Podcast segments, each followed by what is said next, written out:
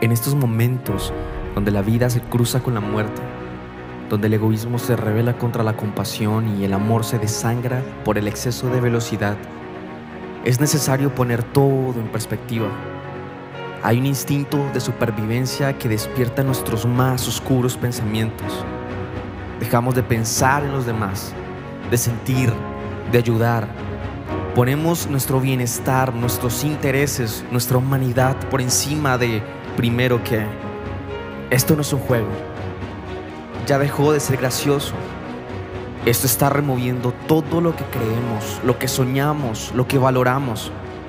Pregúntate, ¿dónde está tu corazón? ¿Cuál es la razón de vivir? ¿Con qué estás dispuesto a morir?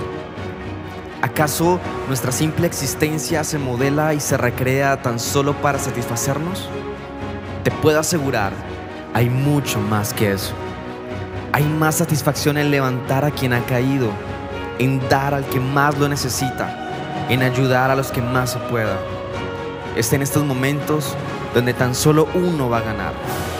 La compasión o la indiferencia, el amor o el odio, la luz o la oscuridad, la generosidad o el egoísmo, la unión o la división, la fe o la duda, la vida o la muerte.